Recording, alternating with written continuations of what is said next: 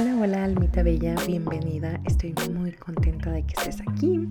Estamos de vuelta en, este, en esta versión del podcast porque la verdad es que les estoy haciendo muchas preguntas para ver cómo es que te gusta más eh, adquirir información, aprender y pues esta encuesta salió que el podcast es una manera en la que te gusta más adquirir el conocimiento. Así que estamos de vuelta aquí, me da mucho gusto poder estar de este lado.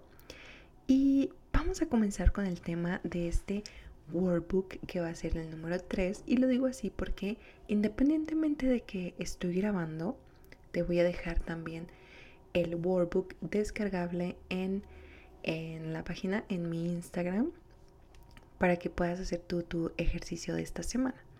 Así que el tema de esta semana es aceptación quiero comenzar leyéndote esto que va muy relacionado con el tema. Independientemente de cómo sean nuestras circunstancias, la vida muchas veces es desafiante, estresante o desalentadora. Con frecuencia intentamos ignorar este hecho, manipularlo y cuando no podemos hacerlo nos sentimos frustradas, decepcionadas, porque las cosas no están pasando como deseamos.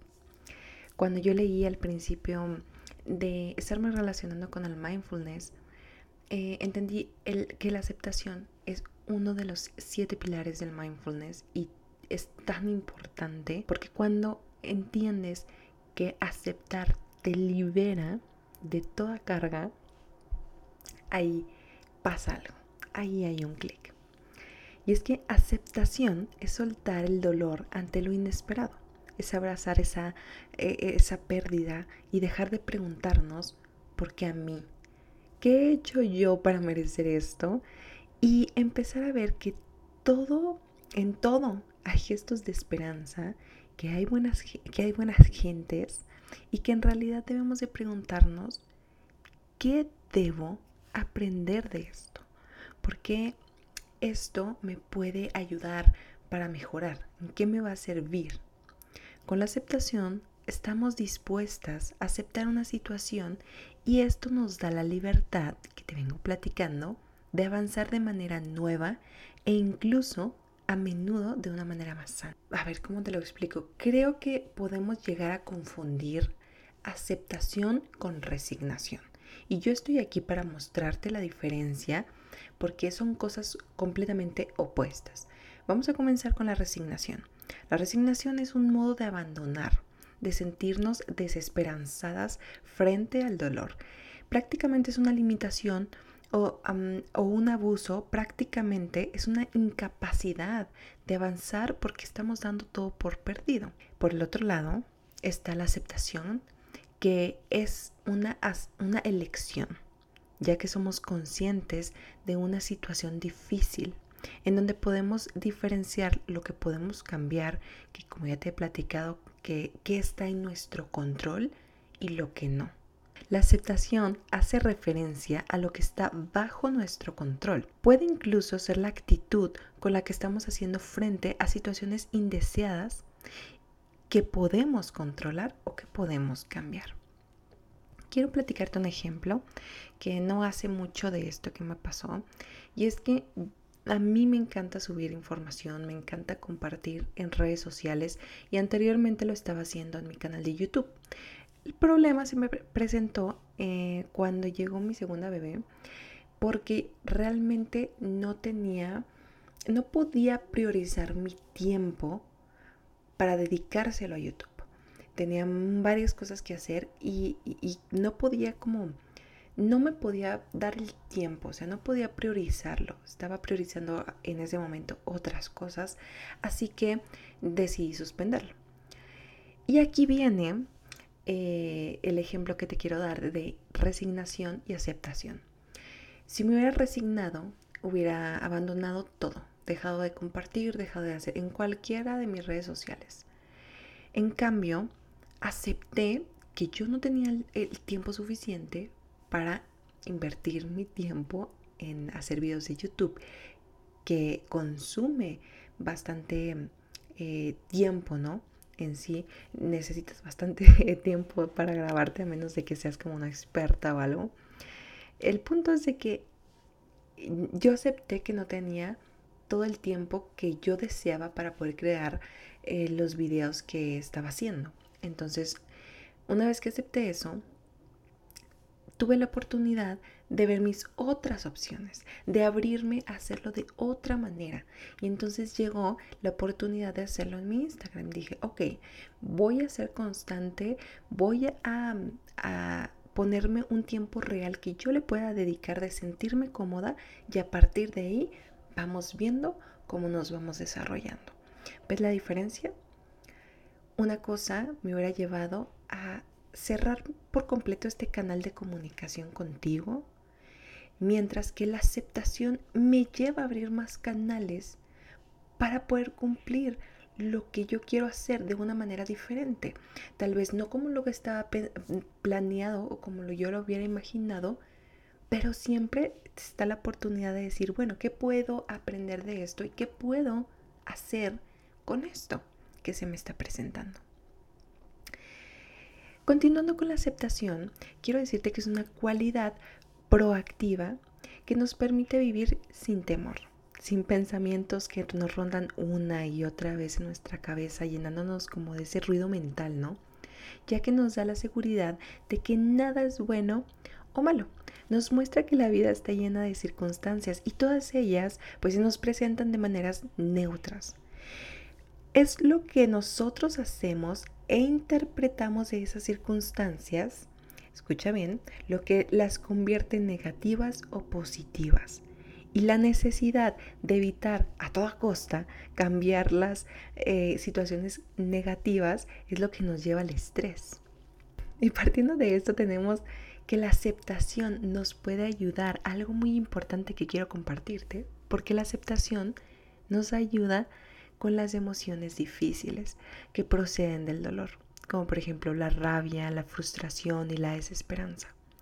Porque no se trata que no te permitas sentir las emociones difíciles y que vayas por ahí como un robotcito sin sentimientos, porque se trata de aceptar ese dolor, pero no de agregarle sufrimiento, que es algo completamente diferente y que sí me gustaría tratar en otro tema. ¿Recuerdas el tema pasado donde te hablaba también un poquito de la aceptación y incluso el workbook pasado hablábamos de encontrar la verdad en medio de, de probar, poner en prueba una afirmación? Entonces que eso nos ayudaba a no estarnos peleando con la realidad que estaba sucediendo. Y es que cuanto más tiempo pasamos en esos pensamientos que se están peleando con la realidad, como por ejemplo lo que te decía, él no debería ser así, ¿por qué me está pasando esto a mí? Más sufrimiento nos agregamos, porque las cosas son como son. Ya está pasando y entre más rápido lo aceptemos, más rápido podemos tomar acción de esto. Te platico estos eh, últimos días, me ha estado pasando que eh, han estado mis dos niños enfermos. Y mira que hemos tenido esa rachita que prácticamente cada mes, cada mes y medio, alguno de los dos tiene que ir al hospital. Así que ha sido días bastante cargaditos emocionalmente y de mucho cansancio. Y es que ya nos ha pasado varias veces que cuando se enferma alguno de los dos, toda nuestra rutina en nuestra cotidianidad se ve afectada. Por ejemplo, no dormimos adecuadamente, las actividades del hogar eh, se suelen aplazar y al final es todo un desastre porque no se ha hecho nada y por ende terminamos despertándonos con el vaso medio lleno cada día. Esta es una alegoría que suelo usar de que todos despertamos con un vaso vacío y que durante el día pasan cosas y circunstancias que mm, va llevando a que este vaso se vaya llenando nuestra capacidad para tolerar pues va disminuyendo. Así que ya te imaginarás cómo hemos estado estos días, ¿no? Así que me puse un día a pensar que las cosas que estaban sucediendo eh, pues iban a suceder. Así que las acepté y que no las podía cambiar, que los niños se enferman y que es algo natural. Es, su etapa de crecimiento y todo niño se va resfriando, se va agarrando gripa, pues ya así van creando sus defensas. Entonces estaba en mí eh, esta responsabilidad de ver la situación de una manera diferente para quitarle ese sufrimiento que le estaba agregando a mis días, que tenía bastante estrés. Comencé con, con pequeñas cosas, pequeños cambios que ya te los he compartido en Instagram. Por ejemplo, comencé a tener una lista de alimentos salvavidas para no terminar comiendo mal y que no tuviéramos esa energía restada porque no estábamos consumiendo nuestros nutrientes.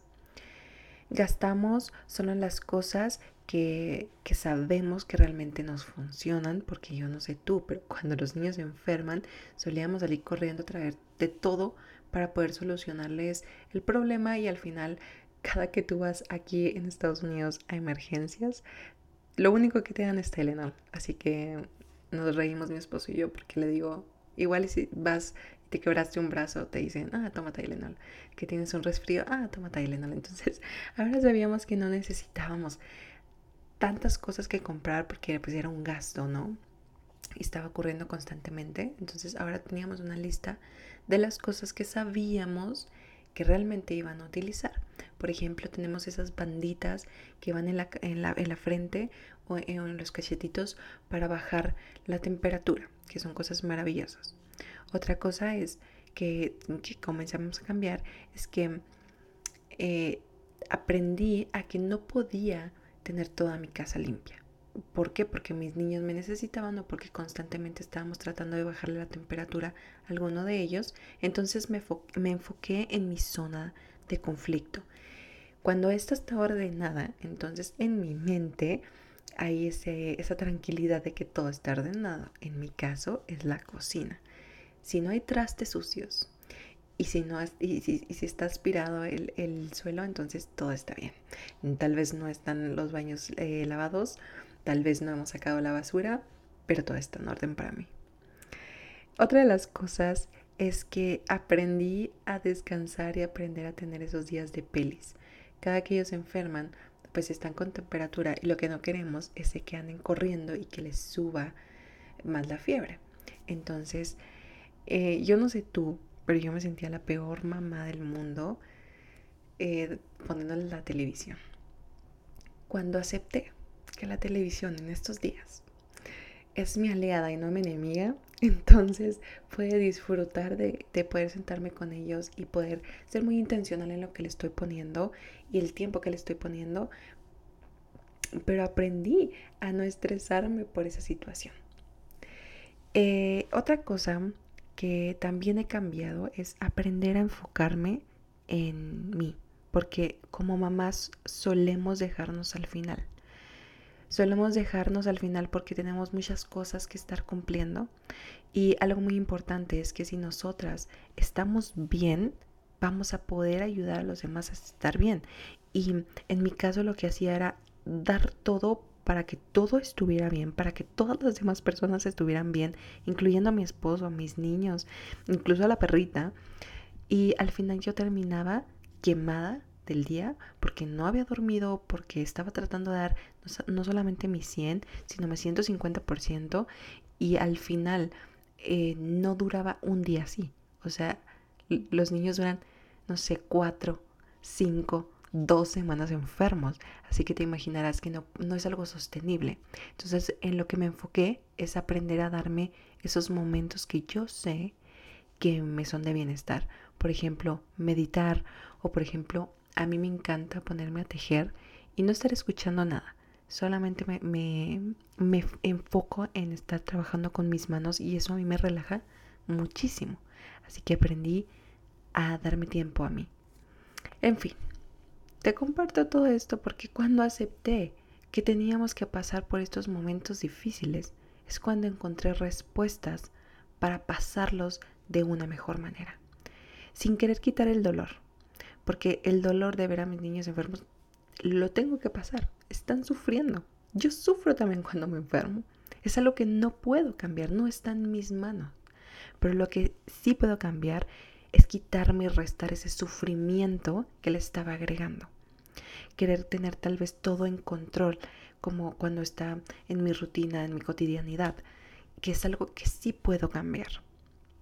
La aceptación puede no cambiar nuestra situación, pero definitivamente cambia el modo de sentirse ante ella.